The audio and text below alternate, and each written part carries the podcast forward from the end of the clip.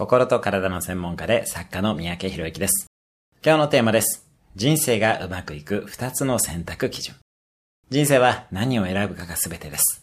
何をするか何をしないかなど全ては選択です。選択において大切なことを二つお伝えします。一つはあなた自身が自分で選ぶこと。他人の選択をやっていてはダメです。人から言われたことをやるのではなく、あなた自身が選んでいきましょう。もう一つは、もしたった一つしか選べないなら、あなたは何をするかを考えることです。集中をしていきましょう。人生は選択が全てです。何を選択するかで、あなたの人生は変わっていきます。自分で選びましょう。本当に大切なことを選んでいきましょう。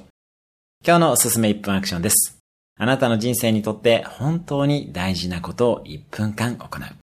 今日も素敵な一日を。毎日1分で人生は変わります。